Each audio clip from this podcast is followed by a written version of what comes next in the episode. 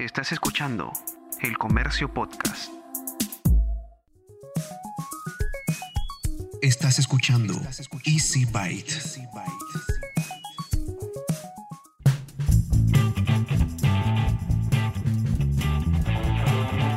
Bienvenidos a un nuevo episodio de Easy Byte, el podcast de tecnología del Diario del Comercio. Mi nombre es Bruno Ortiz. Esta semana seguimos metidos en el tema de la seguridad. Especialistas en temas de tecnología nos darán recomendaciones sobre cómo mejorar el cuidado de nuestra información en línea. Y en la sección Cómo funciona tendremos más detalles sobre un programa que en el episodio pasado causó mucho interés. Así que empecemos de una vez con el episodio número 10 de Easy Byte. Esta semana Samsung presentó oficialmente su nueva serie S20 y el nuevo Z Flip en el mercado peruano. A través de un lanzamiento virtual que realizó junto con el comercio, se mostraron las principales características de estos nuevos dispositivos móviles. Si te lo perdiste, puedes buscar la transmisión entre los videos dentro de la fanpage del diario El Comercio en Facebook, recuerda que es la que tiene cheque azul, y también hay una nota al respecto en la web del diario. Y claro, puedes buscar las notas con mis análisis del S20 Ultra y del Galaxy Z Flip, que también he publicado en esa misma web hace ya algunos días atrás. Intel anunció en el Perú, Argentina, Chile y Colombia sus nuevas familias de procesadores Intel Core de décima generación, dirigidos hacia lo social, los eSports y el streaming. Para el social gaming, o sea, jugar pero con interacciones con terceros, presentan los nuevos Intel Core series S y F para desktop y H para portátiles, yendo desde el Core i5, Core i7, ahí hasta el Core i9, según el tipo de juego y exigencia a la que se someterá a las computadoras. Para el streaming gaming, es decir, para aquellos que piensan transmitir sus partidas, están los Intel Core de décima generación también, pero de la serie K para desktop y la serie H para portátiles. Y para los esports, o sea, si te vas a tomar en serio lo de ser un gamer profesional, están las series K y F para desktop y la H para portátil. Están todas divididas según la exigencia. Hay bastantes recomendaciones que el fabricante da sobre qué configuración es la mejor según si es que eres amateur, semi-pro o profesional. Toda esa información la vas a encontrar en la sección de tecnología y ciencias de la web del diario El Comercio. Y Huawei realizó la presentación de su nueva familia Y2020, Y o Y como quieras decirle, que son sus equipos de gama de entrada, que vienen con características bastante interesantes. La familia Y de este año está compuesta por cuatro teléfonos, el Y5P, el Y6P, el Y7P y el Y8P. El Y7P ya había sido presentado en el mercado local en marzo pasado. Igual vamos a repasarlos todos.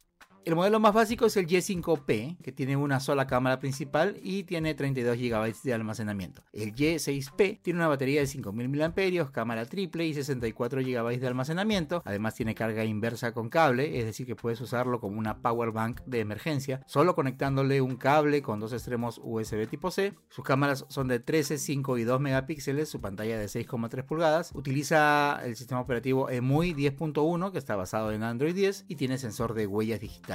El Y7P, que ya te comenté que se está vendiendo desde marzo en el mercado local, trae triple cámara, una de ellas es de 48 megapíxeles con inteligencia artificial, su pantalla es de 6,39 pulgadas, tiene lector de huellas digitales y una batería de 4000 mAh. Finalmente tenemos el Y8P, que tiene también pantalla de 6,3 pulgadas, mantiene la cámara triple, también con 48 megapíxeles, también incluye la inteligencia artificial por supuesto, y su almacenamiento llega hasta los 128 GB con una batería también de 4000 mAh. Espero probar alguno de estos equipos también en el corto plazo y apenas esté, no te olvides de seguirme en mis redes sociales porque a través de ellas te voy a ir mostrando qué tal me va con los equipos y posteriormente probablemente te pueda estar contando algo más en alguna reseña publicada en la web del día. La semana pasada en la sección de noticias, una de ellas fue sobre una nueva función de MailTrack, pero bastante gente se comunicó conmigo porque querían saber más sobre este software, así que esta semana conoceremos cómo funciona MailTrack y para esto vamos a escuchar a Conrado Lamas, uno de los fundadores de la empresa. MailTrack es una herramienta de email tracking te avisa si tu correo, tu correo electrónico, tu email ha sido abierto y también incluye una serie de funciones profesionales como es el link tracking, insights sobre últimas aperturas y algunas otras funcionalidades que vamos añadiendo poco a poco como es ahora MailTrack Campaign. MailTrack Campaign, por ejemplo, te permite enviar eh, emails de manera masiva, como podría ser una herramienta de mail marketing, hasta 200 contactos. O sea, está pensado para campañas de, de menor escala, para tus contactos más cercanos desde la plataforma plataforma de Gmail. Sin que, tengas, sin que tengas que salir de Gmail. Les invito a todos los usuarios que usen. Está disponible en la versión gratuita de MailTrack. Realmente la gran ventaja de MailTrack es su simplicidad.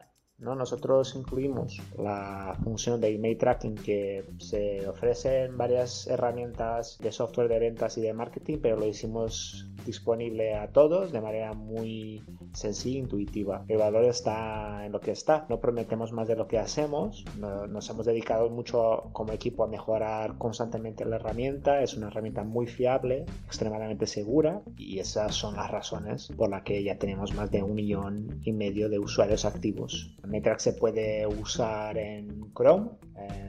Está, es disponible como extensión de Chrome. Funciona en los correos, en los servidores de correo de Gmail y también ahora se, se integra tanto a los smartphones de tipo de sistema Android y también de iOS, ¿no? de iPhone. Es la única herramienta de email tracking que se integra a la aplicación oficial de Gmail en el móvil. No hace falta instalar eh, otras aplicaciones ni que tengas que acostumbrarte a una aplicación hecha para email tracking. No, nosotros nos integramos a, a la aplicación de Gmail que, que, ya usas en tu día a día, tanto en Android como en iPhone. Para usar MailTrack es muy fácil, tienes que ir a mm, en Google la palabra MailTrack, mail como correo en inglés, track de, de traqueo, de rastreo, MailTrack o directamente a mailtrack.io. Eh, es la manera más fácil de encontrarnos en internet. Seguir las instalaciones son 3-4 pasos muy sencillos y ya puedes usar la versión gratuita. Gracias por la oportunidad, Bruno. El comercio en Perú ha sido uno de los medios, no solo en Perú, pero todo el mundo que sacó Mailtrack primero y por eso somos tan conocidos en, Perú. Un fuerte saludo a los, a los amigos y amigas de, de Perú que usan Mailtrack.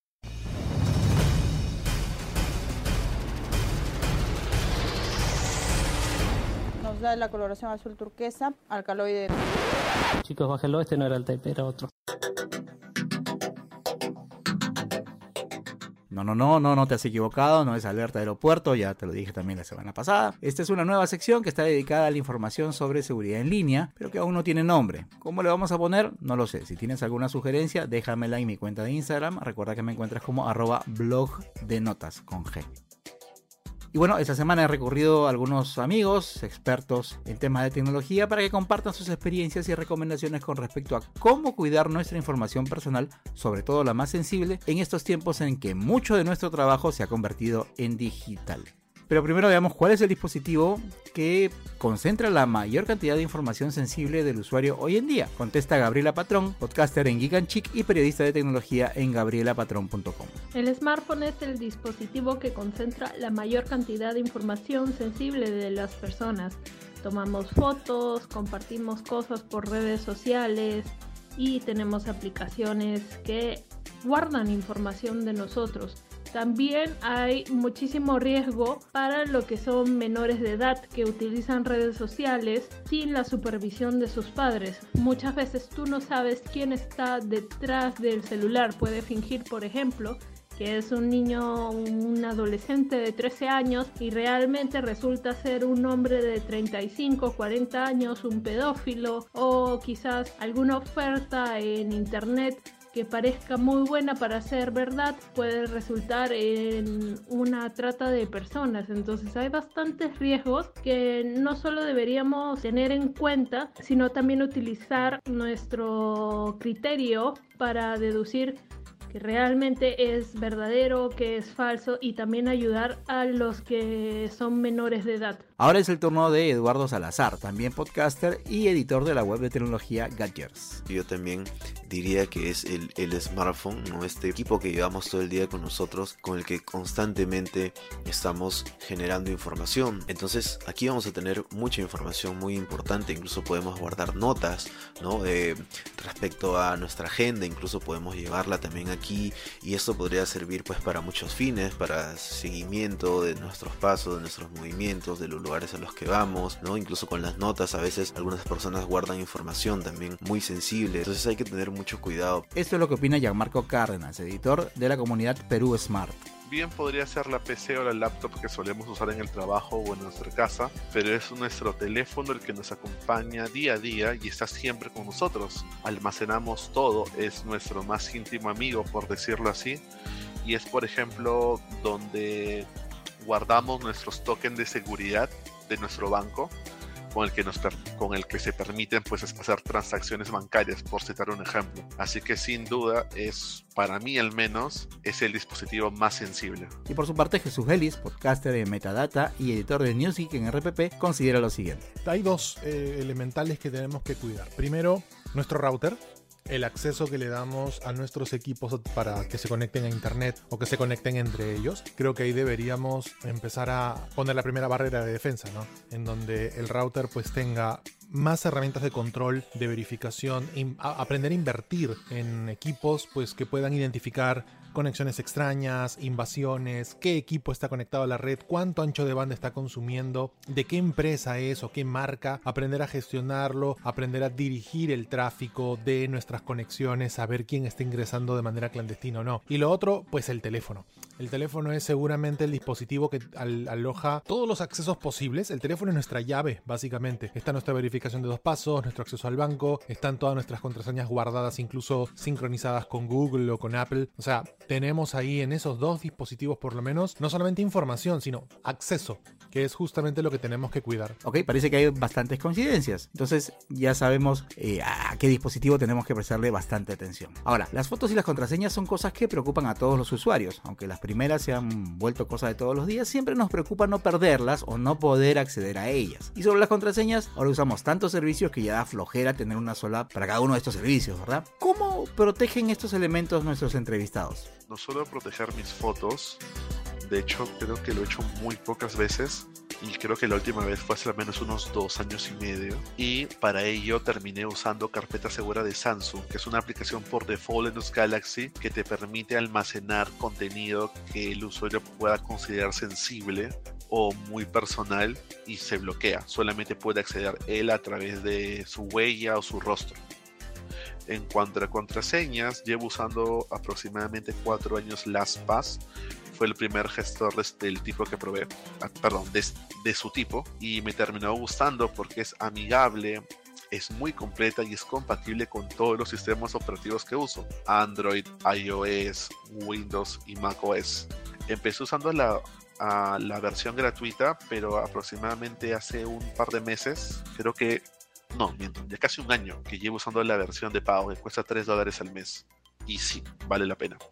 Bueno, para proteger mis fotos tengo en cuenta varios aspectos. En primer lugar, creo que hay que tener cuidado con el tipo de fotos que tomamos, ¿no? Ya sabemos que siempre es posible que haya algún tipo de filtración o que se compartan fotos.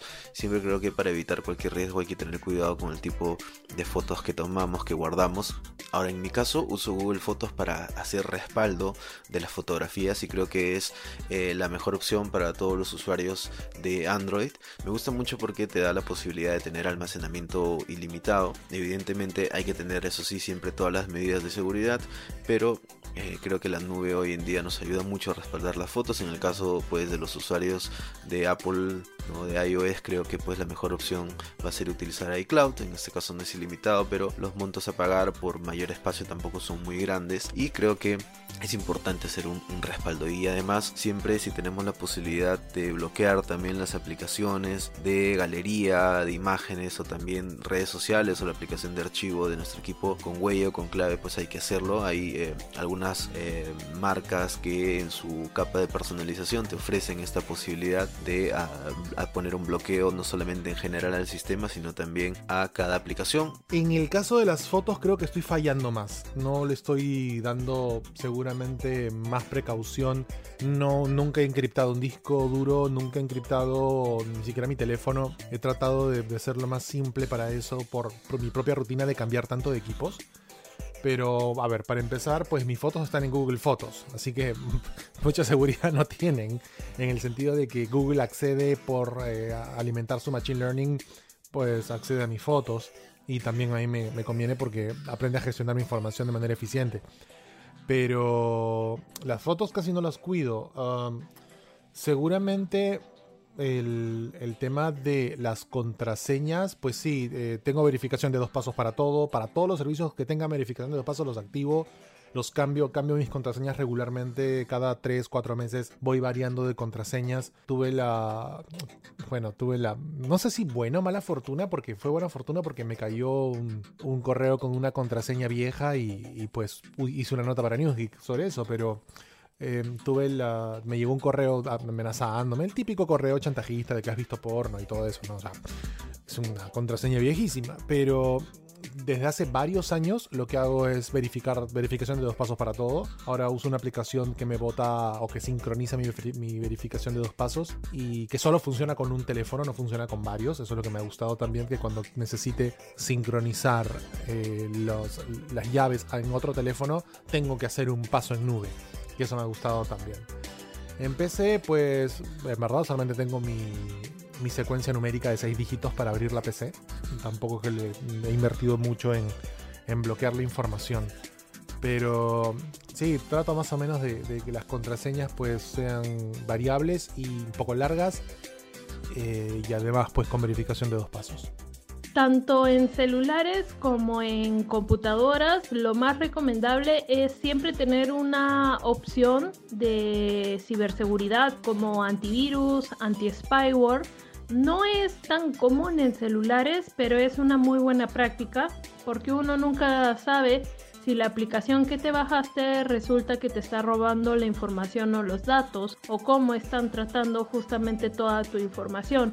Así que siempre es bueno tener una de estas soluciones. Obviamente hay que pagar por ellas, pero es una inversión que a largo plazo nos puede ayudar a que nuestros hijos no estén en riesgo en Internet no nos espíen, no usen la cámara de nuestra laptop o de nuestro celular sin nuestro permiso o nos graben sin que nosotros sepamos. Entonces, yo creo que esa es una muy buena forma de mantenerse seguros. Y finalmente, nuestros cuatro especialistas dejan a continuación sus recomendaciones para mantener su información a salvo. Nunca hacer clic a ningún enlace de algo que no conozcas. Así muchas, muchas personas caen y terminan dando información de sus equipos y al final les abren cuentas bancarias, les vacían la cuenta. Entonces, si no conoces o desconfías de la persona o el enlace que te ha llegado, no hagas clic. Si algo es demasiado bueno para ser verdad, es porque es algo falso. Si por ejemplo te llega una oferta de 100, 200, 300 soles de descuento del WhatsApp para poder comprar algo en alguna tienda por departamento, normalmente es phishing. O si te llega de que te ganaste un pasaje, también es phishing. Y el phishing es justamente hacerse pasar por empresas grandes y renombradas para que tú pongas todos tus datos como tu nombre, tu teléfono, tu DNI, donde vives y todo. Entonces siempre ponte a pensar si la compañía mandaría eso por WhatsApp. Normalmente cualquier oferta la suelen utilizar o la suelen aplicar a través de sus redes sociales oficiales. Y finalmente siempre hay que invertir en una solución de software porque muchas personas no saben de tecnología y no tienen por qué saberlo todo. Entonces, si tienes un software que te va a proteger de cualquier estafa, te va a ayudar con las contraseñas, va a evitar que algún hacker se meta a tu computadora, entonces, ¿por qué no invertir en algo como cuando compras un seguro de auto o un seguro de casa? Tu computadora y tu celular también deberían tener algo para asegurar de que tu información y tus datos estén protegidos. Bueno, un primer aspecto que creo que hay que tener en cuenta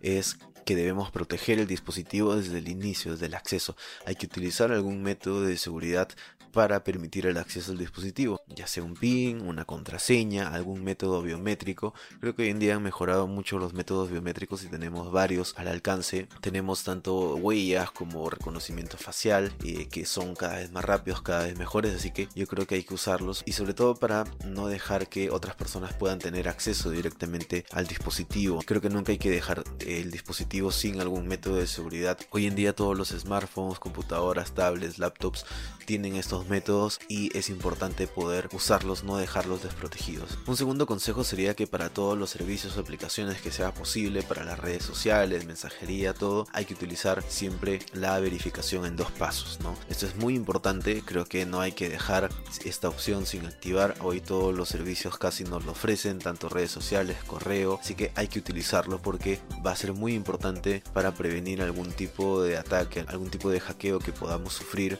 con la finalidad de que nos roben pues información sensible. Y un tercer aspecto es que hay que mantener copias de seguridad de la información. Esto es muy importante, hay que hacer backups, hay que tener copias de respaldo de nuestras fotos, de nuestros documentos, ¿no? de la información que vamos generando, porque es posible que estamos expuestos a robos, estamos expuestos a que se malogre el dispositivo, el, el smartphone, la laptop y podamos perder información. Así que es importante tener respaldo de todo lo que podamos, de nuestros archivos de trabajo, de nuestras fotos, de todo.